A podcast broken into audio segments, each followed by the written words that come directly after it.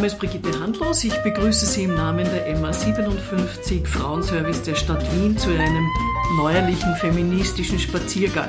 Mein Gast ist heute eine Frau, die seit Jahrzehnten in bewährter Qualität über die unterschiedlichsten Lebenssituationen von Frauen, nicht nur, aber viel von Frauen schreibt. Willkommen, Wilfriede Hammer. Dankeschön. Elfriede, du schreibst seit mehr als drei Jahrzehnten, dreieinhalb Jahrzehnten fürs Profil. Insgesamt mehr als vier Jahrzehnte. Derzeit jede zweite Woche. In deiner Kolumne setzt du dich mit aktuellen gesellschaftspolitischen Fragen auseinander. Du schreibst aber auch Erzählungen, Romane, Theaterstücke, Kabaretttexte, Drehbücher. Darunter eins, das dich auch in Deutschland bekannt gemacht hat, das auch verfilmt wurde mit Senta Berger. Probieren Sie es mit einem Jüngeren. Genau. Du hast früher auch geschrieben ja. äh, für mhm. den Stern, die Vogue, Cosmopolitan, Marie Claire. Und du bist mit zahlreichen Preisen ausgezeichnet, darunter dem Concordia-Preis für Menschenrechte, den Kurt-Vorhofer-Preis, den Frauenpreis der Stadt Wien. Du hast das Goldene Ehrenzeichen um Verdienste der Republik. Und du warst 1997 Mitinitiatorin des Frauenvolksbegehrens und du hast 1999 bei der Nationalratswahl für das Liberale Forum einmal kandidiert. Du bist Ende des Zweiten Weltkriegs geboren, damit eigentlich ein Kind des Friedens, dem aber natürlich auch die Folgen des Krieges sicher nicht verborgen geblieben sind. Was glaubst du, hat diese Zeit für Folgen für die Frauen gehabt aus deiner Sicht? Also ich glaube, ganz wesentlich ist, dass man bei der Betrachtung der Frauenfrage die Klassenfrage nicht aus dem Auge verliert.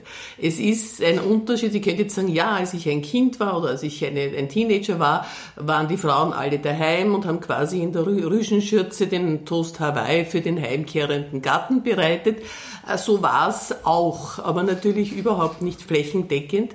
Und ich kann auch nicht sagen, dass ich nicht schon andere Role Models in der älteren Generation kennengelernt kennengelernt habe. Also ich kannte Frauen im Alter meiner Großmutter, die haben schon studiert. Das waren, die waren jetzt nicht sehr zahlreich, aber es hat sie immerhin gegeben und die haben also ein, sagen wir, ein ganz anderes Bildungsniveau gehabt und auch einen anderen Anspruch an ihr Leben als Hausfrau zu sein, weil die in der glücklichen Lage waren, äh, diese, die Reproduktionsarbeit, die mittlerweile Care-Arbeit heißt, delegieren zu können und andere Menschen dafür bezahlen zu können. Weil ja. sie sich leisten konnten. Weil, weil sie sich leisten können, weil sie aus entsprechenden kamen, Familien gekommen sind und entsprechende Männer geheiratet haben und dann ist es gegangen.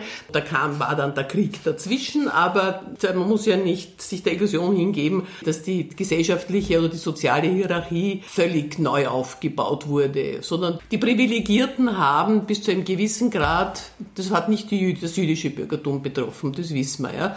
Aber ansonsten haben sich also schon etliche auch ihre Privilegien drüber gerettet über die sogenannten schweren Zeiten. Ich möchte jetzt noch einen kleinen Schlenker machen und was zur Reproduktionsarbeit sagen. Wie wir wissen, ist das ein soziologischer Begriff und das bedeutet einfach den Aufwand, den das Aufrechterhalten eines Haushalts, einer familiären Versorgungsstation, sage ich jetzt einmal, betrifft. Eigentlich ist es ein bisschen ein schierches Wort, finde ich.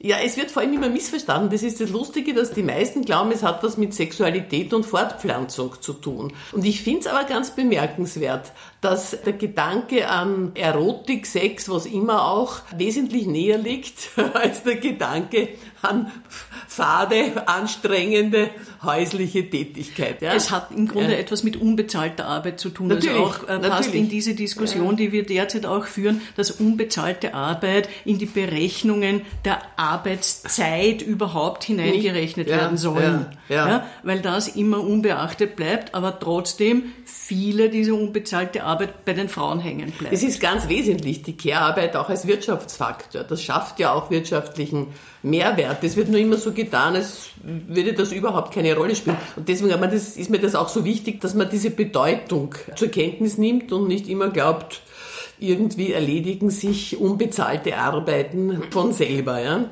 Wenn ich also jetzt nochmal sage, wie, sie, wie das war in meiner Kindheit und in meiner Jugend, das Frauenleben war schon relativ unterschiedlich. War ja nicht so, dass die alle zu Hause waren. Es Die Arbeiterinnen haben nie das kleinbürgerliche äh, Hausfrauenleben gelebt. Aber es war natürlich schon so, dass für uns das Rollenbild der Hauptberufsmutter und Hauptberufsehefrau relativ naheliegend war und dass wir das schon äh, vielfach vorexerziert bekommen haben. Bei mir ist dazu gekommen, dass ich gesehen habe, dass meine Mutter eigentlich weit unter ihrem Wert gehandelt wird. Also die hätte so viel lieber gelernt, studiert, äh, intelligente Dinge getan. Jetzt behaupte ich nicht, dass Haushalt unintelligent ist. Das ist auch etwas, was mich stört. Ich hätte ja nie jemanden äh, in meinem Haushalt arbeiten lassen wollen, der keine Ahnung hat, wie man Böden pflegt, Möbel putzt und so weiter. Ja, also das, das, gehört, das gehört schon auch gewusst. Die Frage ist nur halt, warum das jemand unbezahlt äh, den ganzen Tag machen soll.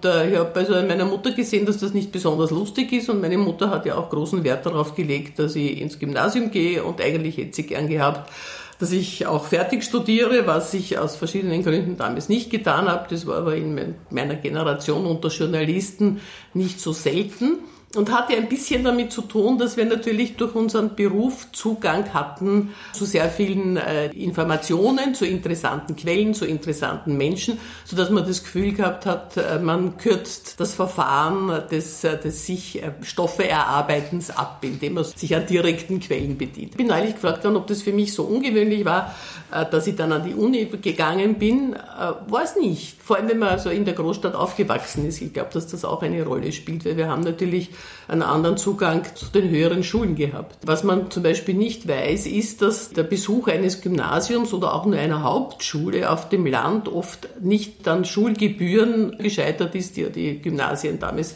gekostet haben, sondern auch daran, dass der Autobus nicht bezahlt werden konnte. Also da war die Schülerfreifahrt eingeführt unter Kreisky, äh, auch ein, ein ganz wesentlicher Fortschritt für den Bildungsfortschritt. Ja. Ich habe jetzt mittlerweile so das Gefühl, also dass für uns eh ganz selbstverständlich war, dass wir beruflich selbstständig sind, ist ja nicht der Fall. Wenn ich extra drüber nachdenke, dann fallen mir ganz viele spießige Rollenzuweisungen für heranwachsende Mädchen ein, die habe ich wahrscheinlich inzwischen auch ein bisschen verdrängt, aber die hat es natürlich gegeben.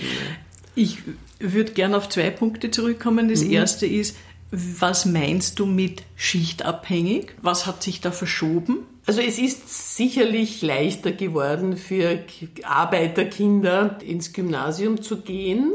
Allerdings, also ich bin im 15. Bezirk in die Volksschule gegangen. Aus meiner Volksschulklasse sind genau zwei ins Gymnasium gekommen. Eine, die eine war ich und das andere war noch ein Mädel. Also so häufig war es dann auch wieder nicht. Das hängt natürlich dann auch von den jeweils von den Bezirken ab. Die Bevölkerung in den Bezirken hat natürlich auch was wieder mit, mit Sozialschichten zu tun. Ja.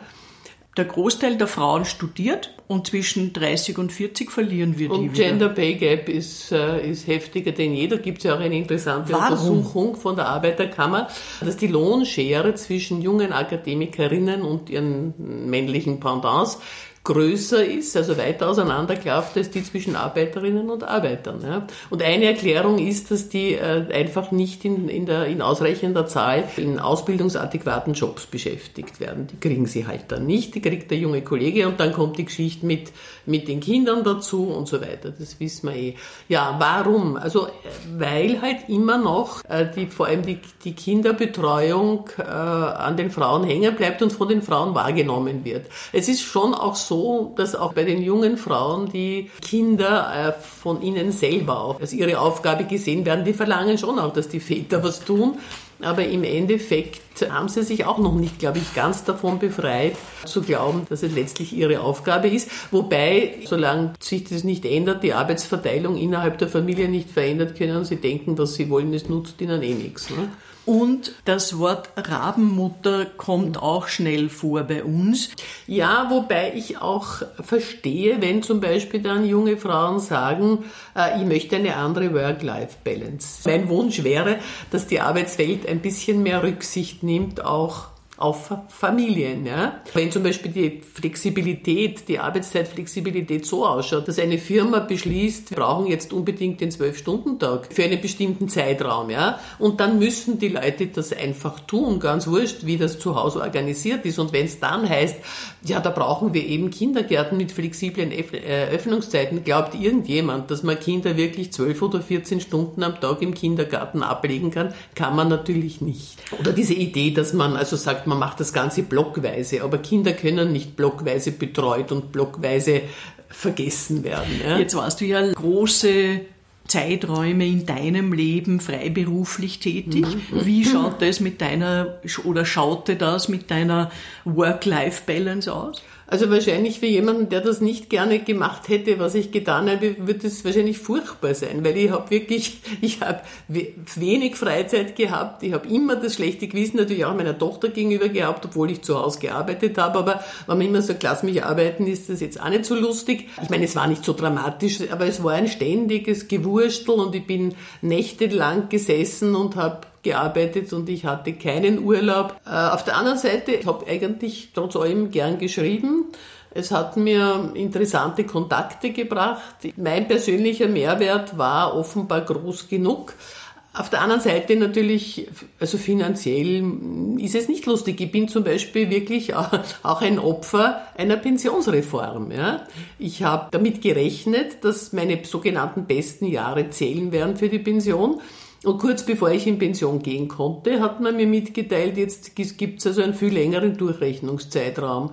Und äh, ich hätte das auch ein bisschen anders gestalten können, wenn ich das rechtzeitig gewusst hätte. Ja. Insofern, weil ich habe ganz viele Beitragszeiten gehabt und mir hat, ich habe mich dann beraten lassen. Also als ich eben Freiberuflerin wurde, ich musste ja, ich erzähle es so ausführlich, weil es nicht unbedeutend ist, wenn man immer sagt, Lebensplanung und ihr müsst das alles rechtzeitig einkalkulieren. Ich habe das alles einzukalkulieren versucht. Musste aber zahlen, Arbeitgeber und Arbeitnehmer, Beitrag, das war ziemlich viel Geld. Ja, dann bin ich also äh, zur Krankenkasse, glaube ich, gegangen oder wo auch immer hin also, und habe mich beraten lassen. Und dann hat mir der Mensch dort gesagt, für damalige Verhältnisse völlig richtig. Sie haben so viele Beitragszeiten, ich habe auch Schulzeiten und Studienzeiten äh, nachgekauft und so weiter. Sie müssten jetzt eigentlich nur schauen, dass Sie in der, in der höchsten Beitragsgrundlage bleiben und dazu müssen Sie nicht jeden Monat einzahlen, zahlen Sie jeden zweiten Monat ein.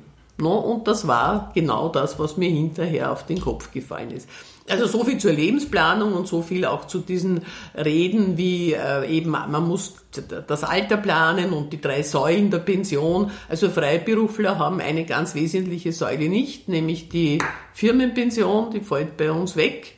Und die Eigenvorsorge ist bei schwankender Auftragslage. Ich hatte zum Glück über lange Zeit eine recht gute aber bei schwankender Auftragslage also auch schwer aufzubauen. Ja. Jetzt hat sich ja schon für Frauen etliches verändert, vom äh, Familienrecht bis jetzt über Hass im Netz, wo viele sagen, dieses Gesetz ist eigentlich sehr gut gelungen. Wo siehst du die Lücken? Gewalt gegen Frauen, da, da sehe ich Gewalt, da sehe ich gewaltige Lücken, was die Prävention anlangt. Prävention kostet Geld und da wird an allen Ecken oder Enden gespart und wenn ich jetzt zum Beispiel äh, sehe und lese, wie in Salzburg ein Frauenhaus äh, oder eigentlich zwei Frauenhäuser zugesperrt werden, damit man sie nachher eine Ausschreibung macht und nachher an den Billigbieter verscherbelt. Ich meine, Gewaltschutzeinrichtungen sind keine Geschäftsmodelle, ja.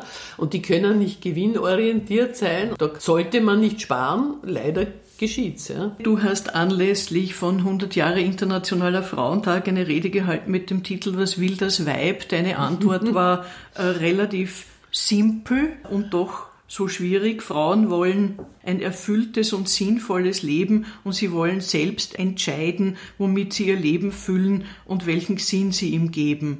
Warum mhm. ist es so schwer? Wegen der berühmten Rollenzuweisungen, die uns immer noch einholen. Jetzt, es ist prinzipiell für Menschen nicht ganz einfach, jetzt ihrem Leben den Sinn zu geben, den sie ihm gern geben würden. Wir müssen alle schauen, dass wir irgendwie unseren Lebensunterhalt finanzieren und das ist nicht immer jetzt mit wahnsinnig erfüllender Arbeit zu machen. Bei den Frauen kommt zum Beispiel dieses große Feld der unbezahlten Arbeit hinzu, dass man ihnen um den Hals hängt und von dem man annimmt, dass es schon ihren, ihre Erfüllung und ihren Lebenssinn darstellt. Aber warum und machen wir es so? Der berühmte Frauenstreik. Was machen die kleinen Kinder, wenn sie bestreikt werden? Was machen die Alten? Was machen die in den Pflegeheimen? Oder es hat was mit Verantwortung zu tun die wir jetzt nicht an uns raffen, weil die, weil die Männer sie uns sonst wegnehmen würden, sondern sie bleibt an uns hängen, weil andere sie nicht übernehmen. Du sagst in dieser Rede äh, auch, Solidarität ist keine Einbahnstraße.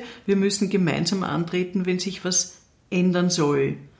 Gelingt uns das? Teilweise, oft auch nicht. Ja. Also es gibt natürlich schon Frauen, die Solidarität einfordern, wenn sie es gerade brauchen und nicht bereit sind, irgendwas selber zu investieren. Auch unter den Politikerinnen. Ja. Das bringt mich gleich zur nächsten Frage. Wie geht man um mit Frauen, die man unsympathisch findet, zum Beispiel, weil sie sich nur für Frauenrechte interessieren, wenn es ihnen einen Vorteil bringt, aber sonst hört und sieht man von denen nichts. Erlebst du das? Na sicher. Es ist ja ganz lustig. Es gibt ja schon diese Sorte äh, Frauen, die also der Meinung sind, man muss ihnen ein bequemes Leben bereiten. Und wenn es der Mann nicht ist, dann müssen es die Emanzen sein. Ja? Da muss man halt dann schon ein bisschen grob sagen, ich bin jetzt nicht der Reservemann in deinem Leben oder wir sind das alle nicht.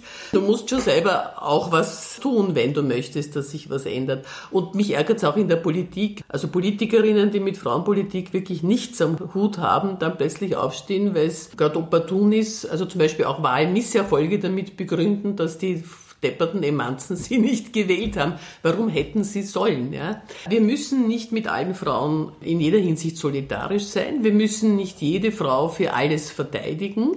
Nehmen wir an, eine, es geht um eine Politikerin, die ist mir unsympathisch, die vertritt ganz andere politische äh, Ziele als ich. Dann muss ich sie nicht wählen und ich muss ihre politischen Ziele nicht solidarisch verteidigen. Wenn sie aber angegriffen wird, nur weil es eine Frau ist, wenn es plötzlich heißt, äh, die ist so schier oder so falsch gestylt oder äh, was immer man also dann so auf der weiblichen Ebene Frauen vorwirft, dann ja, dann ist, sind wir, glaube ich, auch gefordert zu sagen, das nicht. Kritik, sachliche Kritik, ja. Kritik, die sich nur äh, an sexistischen Klischees emporrankt, die sollte man auch solidarisch zurückweisen. Jetzt wurde ja der Feminismus ein bisschen schlecht geredet und die Feministinnen auch ein bisschen so runtergemacht. Immer. Ähm, und ich finde ja persönlich, das ist total gelungen und ist eigentlich den Feministinnen nicht gelungen, das zu verhindern. Brauchen wir einen neuen Feminismus? Braucht es einen neuen Begriff? Oder machen wir einfach so weiter wie bisher, weil es notwendig ist? Also ich glaube nicht, dass mit einem neuen Begriff sehr viel gewonnen wäre. Ich glaube auch nicht, dass wir einen neuen Feminismus brauchen, solange es die alten Baustellen immer noch gibt, die da sind, eben ungerechte Aufteilung von bezahlter und unbezahlter Arbeit und äh, das Gewaltproblem. Und also gut, ich zähle sie jetzt nicht alle auf, wir, kennen sie. Ja. Das ist ja alles noch nicht beseitigt. Die Medien machen da viel dazu, tragen da viel dazu bei. Es wird so alle fünf bis zehn Jahre wird eine neue Frauengeneration ausgerufen und wird ein neuer Feminismus behauptet. Und der Inhalt dieser Botschaften ist aber immer nur, junge Frauen, ihr habt es doch nicht notwendig, auf diese alten Weiber zu hören, die sind ja längst überholt. Ja. In Wirklichkeit hat sich ja nicht so viel verändert. Ja. Ich habe schon oft den Eindruck, dass diese Patriarchalstrukturen, die den Feminismus auch so runter machen, das nützt ja wem. Meistens mhm. nützt es den Männern und manche Frauen springen halt drauf mhm. auf.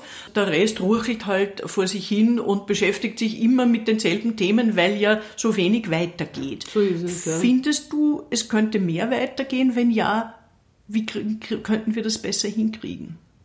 Also ehrlich gestanden, ich weiß es nicht. Ja. Ich, man darf ja auch kritisieren, ohne, ohne immer gleich die Patentlösung bei der Hand zu haben. Wie sich herausgestellt hat, hat stete Kritik ja doch zu dieser oder, oder jener Verbesserung oder Veränderung beigetragen. Und ich glaube, wir müssen halt weiterhin die Mühsal der Ebene auf uns nehmen. Und für erscheint zum Beispiel typisch, es ist vor mittlerweile einigen Jahren in Amerika ein Buch erschienen, das hat geheißen Backlash. Und die Autorin hat eindeutig diesen Backlash, dieses immer wieder Zurückwerfen und Zurückdrängen feministischer Bestrebungen darin beschrieben. Und wie hat es auf Deutsch geheißen? Der deutsche Titel war Die Männer schlagen zurück.